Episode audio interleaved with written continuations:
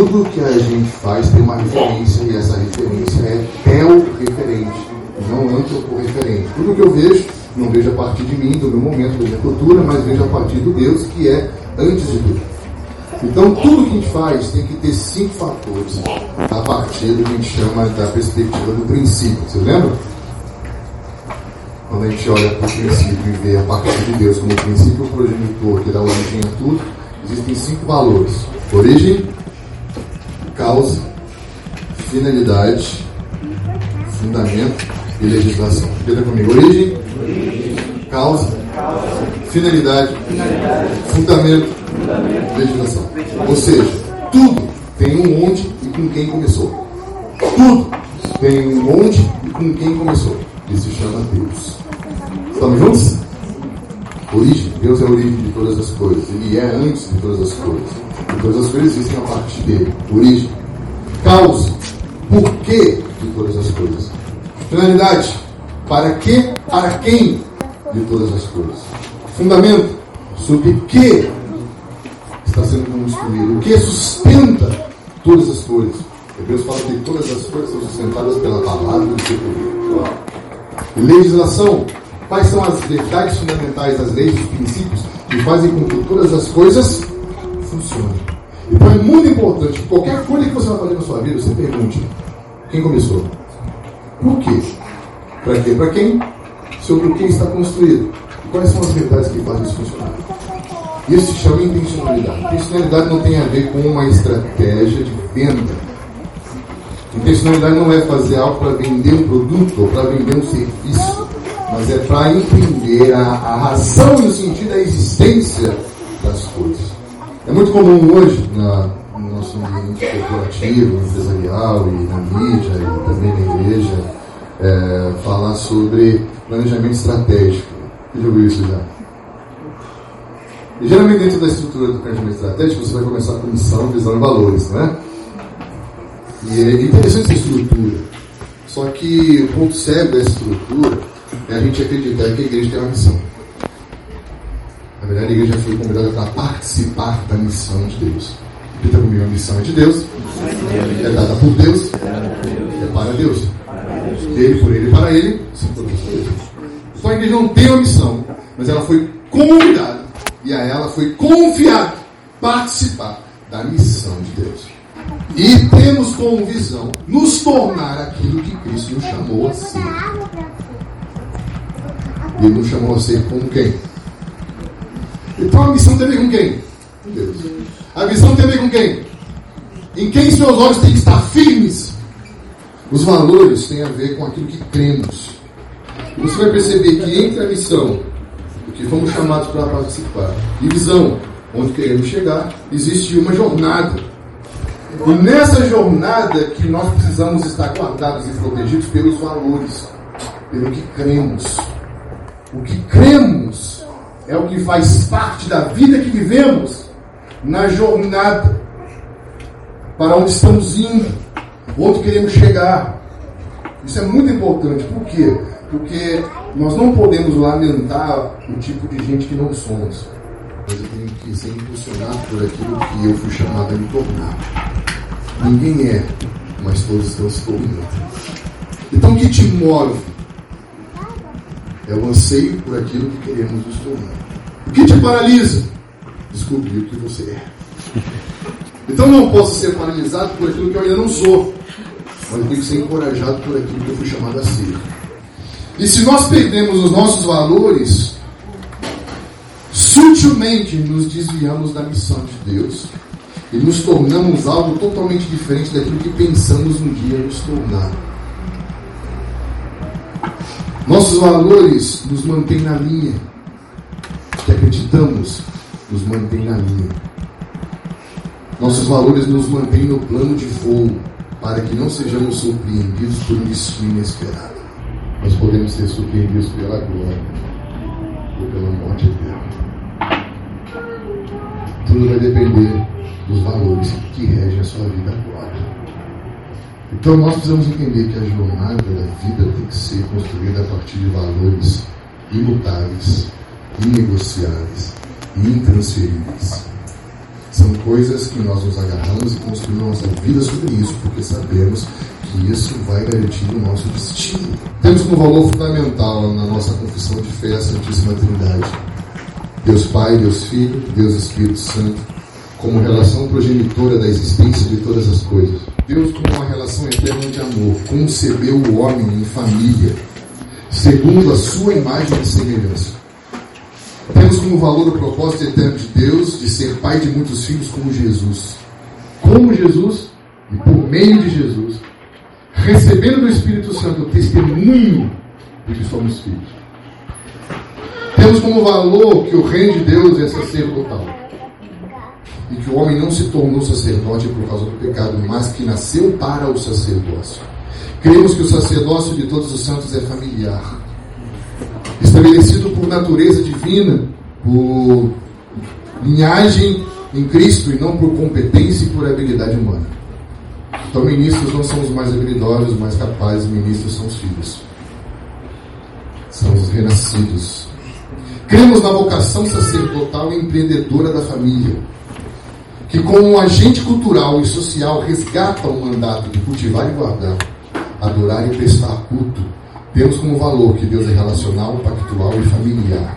Acreditamos na família e nutrimos relacionamentos fraternos. Nanda Cope, num um dos seus livros clássicos, Modelo Social do Antigo Testamento, ela diz assim: numa época em que nos concentramos em quase tudo, menos na família, que seria esse quase tudo? Ela cita filmes, TV, música, escola, amigos. Deus coloca seu olhar diretamente sobre a família, elegendo como a influência mais importante da sociedade. A visão bíblica geral nos deixa com um enorme senso de que, para Deus, a família é sagrada e é o alicerce mais importante que ele criou. Cremos em algo que está totalmente relacionado com a família, não no sentido político, estatal mas no sentido bíblico, porque a origem da família está na relação eterna da Trindade, porque ele é a causa, a finalidade, o fundamento, e nele estão todos os princípios para que isso funcione. Outro ponto, repita comigo, todos nós temos valores. Com ou sem palavras. Eles são comunicados. Valores são comunicados o tempo todo com o que eu faço ou com o que eu deixei de falar. Porque tem a ver com a forma como eu me comporto. Cremos que a família é o alicerce mais fundamental da construção da sociedade. Por isso, parece incoerente esperar que as coisas funcionem na esfera pública da vida e nada aconteça na base formadora familiar. Qual o sentido do culto bonito se a cidade continua feia? Por que a cidade continua feia se o culto está bonito? Talvez porque haja mais secularidade do que sacralidade na vida familiar. Porque o que somos na cidade é o que somos na família, e nem sempre o que somos na família é o que somos na igreja. Se o que somos na igreja não somos na família, somos na cidade o que somos na família e não na igreja. Somos na cidade o que somos na família, mas o que somos na família não é o que somos na igreja. Se o que somos na igreja não é o que somos na família, o que somos na cidade é o que somos em casa. E não o que somos na igreja. Logo, para que serve o que somos na igreja? Está entendendo?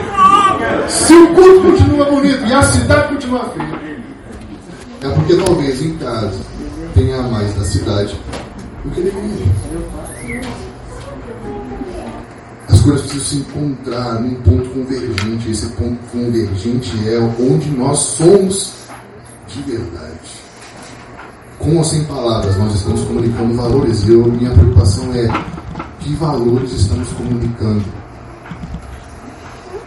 O que estamos passando para os nossos filhos, para nossas esposas, o que estamos passando para a cidade.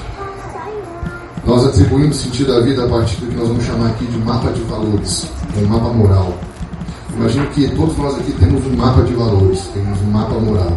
A vida é orientada segundo a organização dos seus valores. Afeições, anseios definem a sua visão de mundo.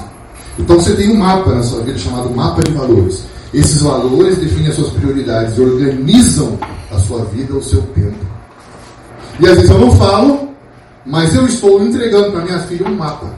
As coordenadas desse mapa são os meus valores.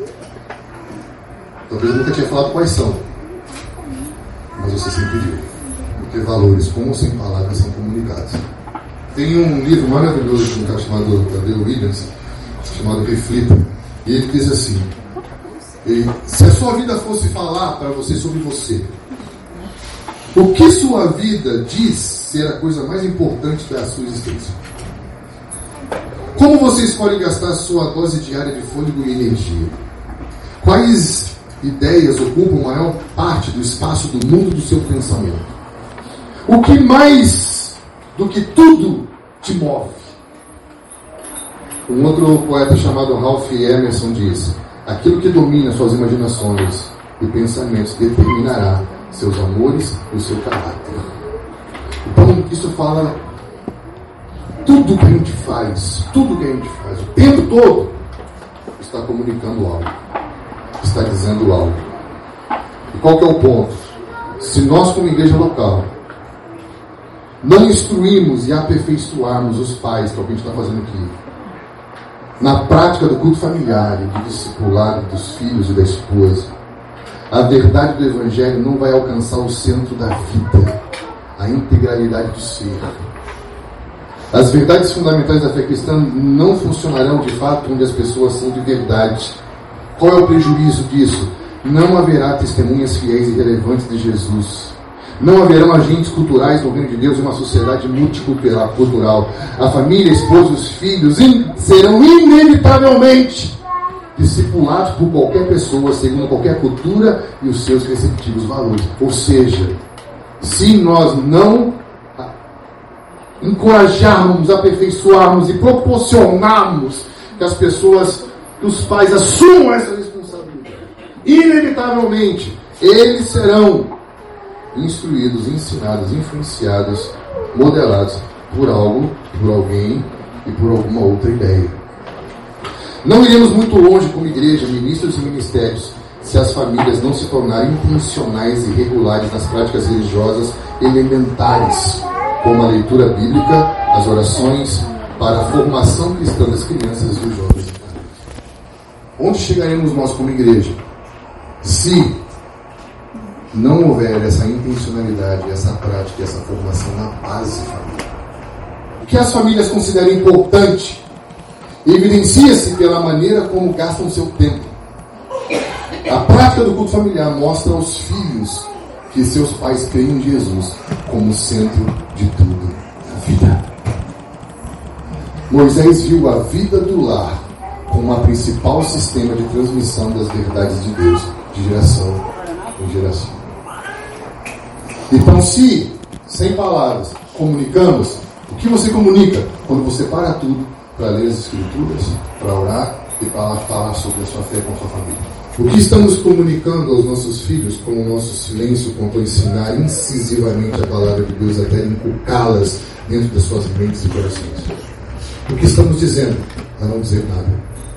O que estamos comunicando aos nossos filhos com a nossa omissão e cumplicidade para com as obras infrutíferas das terras? Estamos comunicando nosso mapa de valores.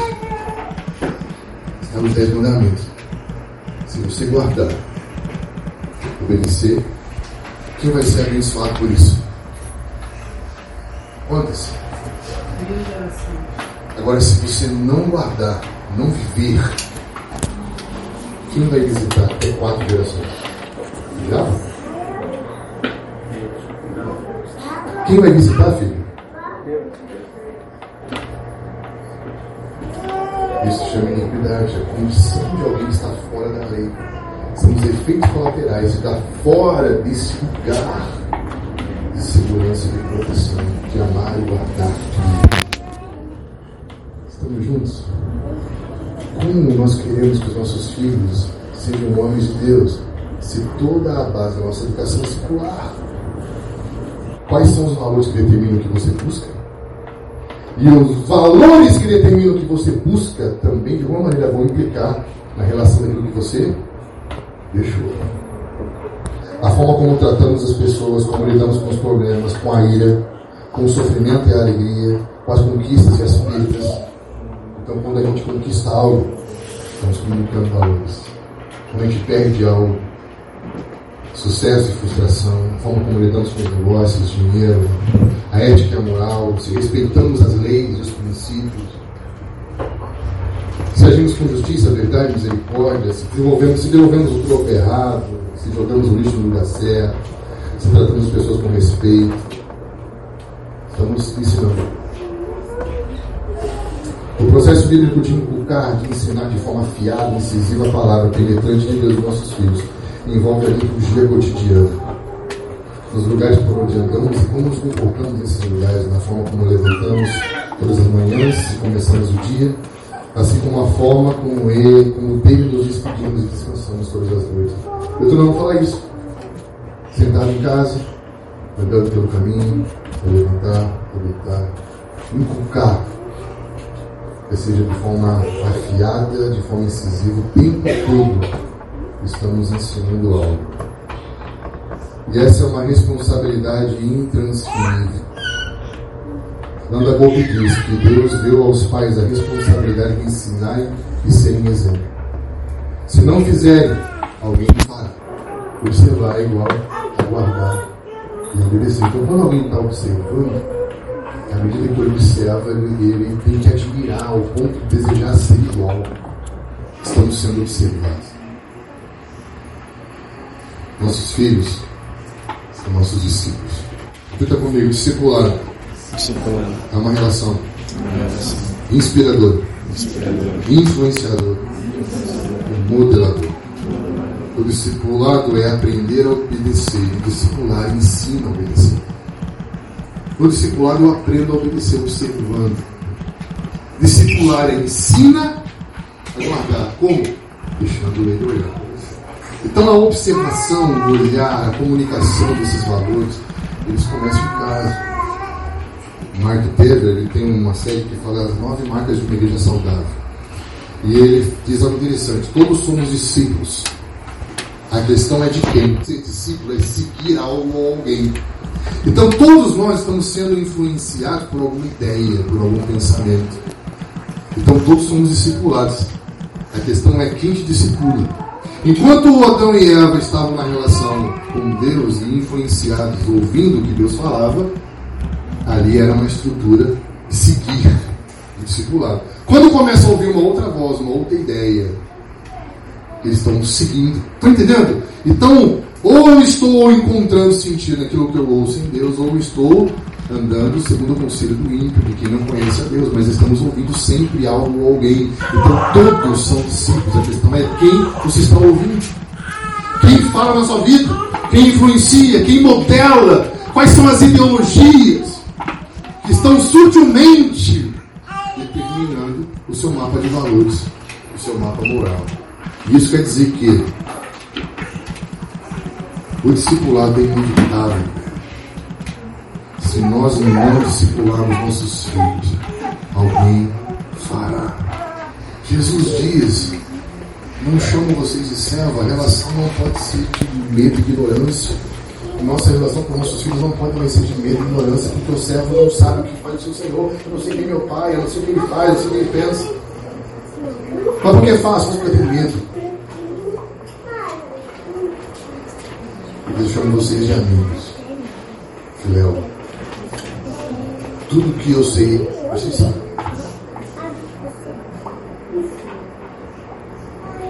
Relação de amizade é relação de confiança, de admiração, não de medo e ignorância. Nós não podemos transferir responsabilidade para nenhuma outra instituição, seja religiosa, política, de educar filhos. Por isso que família não pode ser uma pauta da agenda política, tem que ser uma pauta da vida da igreja que forma pais e mães capazes de assumir essa responsabilidade bíblica de ensinar, de inculcar, de fazer pelo menos uma vez por semana um culto familiar.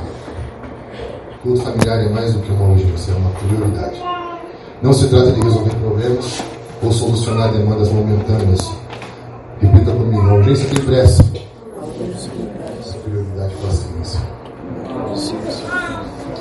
A urgência exige remediar o mal, o perigo e até mesmo o risco da morte, enquanto a prioridade tem caráter preventivo é para proporcionar qualidade de vida. Urgência é para tentar salvar da morte. Prioridade é para preservar a vida. Isso é uma prioridade. Por quê? Porque eu estou trabalhando para prevenir. Ensina no caminho que deve andar. E quando for, Está entendendo? Quando você tem essa prioridade, é preventivo. A urgência é amiga da negligência. A prioridade é irmã da responsabilidade. Estamos vendo tempos escapar das nossas mãos por causa das urgências. Em meio ao mundo agitado, reativo, ansioso, estrangulado pelas preocupações, a gente precisa investir uma prioridade, buscar em primeiro lugar o governo de Deus. Que Deus seja Senhor de tudo. No seu senhorio está tudo a salvo. Disciplinar a família é uma prioridade do aqui e o agora para o amanhã. É agir no momento presente pensando no futuro. Discipular é plantar para colher a longo prazo. A urgência é reativa enquanto a prioridade é proativa, antecipa os acontecimentos. A urgência é agente credora da negligência. Esse nível de compromisso requer a mentalidade estratégica de um investidor, sabendo que o retorno é vindouro e a conta da negligência um dia vai chegar. A volta de Jesus vai acontecer dentro de um ambiente de restauração desse princípio que nós chamamos de uma reconexão tridimensional, que é nada mais do que a mensagem profética de João Batista fazer com que o coração dos homens se convertam a Deus, que o coração dos pais se converta aos filhos e dos filhos aos pais, para que a terra. Está entendendo? Ele reconecta tudo em três dimensões. A mensagem verdadeiramente profética tem como objetivo preparar um cenário para a volta de Jesus. E tudo isso tem a ver com arrependimento e conversão. Me arrepender do que não fiz ou do que fiz não deveria ter feito. O arrependimento é essa mudança de pensamento e atitude para me converter, ou seja, para que eu me volte ao que eu tenho que me voltar, de verdade, como prioridade. E eu preciso voltar meu coração a Deus. Para que eu pare de ficar tentando forçar uma conexão sem Deus com o meu filho com a minha família. Porque eu preciso da mediação de Jesus nisso tentar converter o coração sem estar convertido a Deus é só lavar roupa suja. E nem sempre resolve lavar roupa suja. Mas quando o meu coração está em Deus, e o coração do meu filho está em Deus, em Deus nos encontramos. Porque já não sou eu impondo como eu acredito que tem que ser, nem o meu filho negando e tentando impor como ele tem que ser, mas é em Deus entendendo como deve ser. Estou entendendo? É o que acontece no Concílio de Jerusalém. Paulo e Pedro quebram o pau. Se não entra o Espírito Santo, se não entra a profecia, se não entra Tiago, eles, eles não iam se entender. E aí eles escrevem uma carta dizendo: pareceu bem a nós e ao Espírito. Ou seja, não foi nem dia de Pedro, nem de Paulo, mas dia de Deus. Mas se não tem corações convertidos a Deus, eles não se encontram. Então não é convencer meu filho de que eu estou certo. E nem provar que ele está errado. Mas é dizer, nós precisamos entrar em Deus. E quando isso acontece, a maldição é quebrada. Leva em derrame de sangue, violência, prostituição, iniquidade. Por quê? Porque o legado muda a partir da família que vive a igreja em casa a bênção de Deus começa a se derramar sobre as ruas da cidade. Tudo isso que nós estamos vivendo como igreja tem a ver com um momento que nós estamos vivendo com família. Eu estou vivendo um momento que eu pensar toda a minha vida. Esses dias eu estava conversando com a Andréia e eu, eu falei para ela, pedir perdão a ela, porque eu fiz um balanço dos últimos 15 anos da minha vida viajando. E eu fiquei pensando, o que valeu? Até que ponto o ministério itinerante não foi para mim uma fuga? É mais fácil, às vezes, você estar tá viajando e conhecendo um monte de gente, ouvindo problemas de tantas pessoas e não participar efetivamente dos problemas da sua casa. Viajar durante tantos anos me fez, talvez, ser um estranho. Me fez não estar presente nos momentos que eu precisava estar e ter deixado, talvez, minha casa errada. Esse cara, meu coração errado. Sabe quando tudo fica exposto?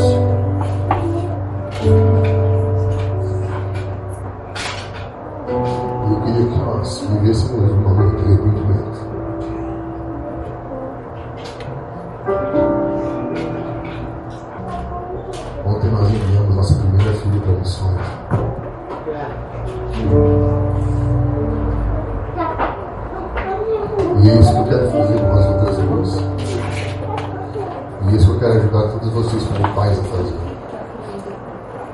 mapa de valores muitos de nós, a gente queira que nossos filhos sejam qualquer coisa, menos um missionário.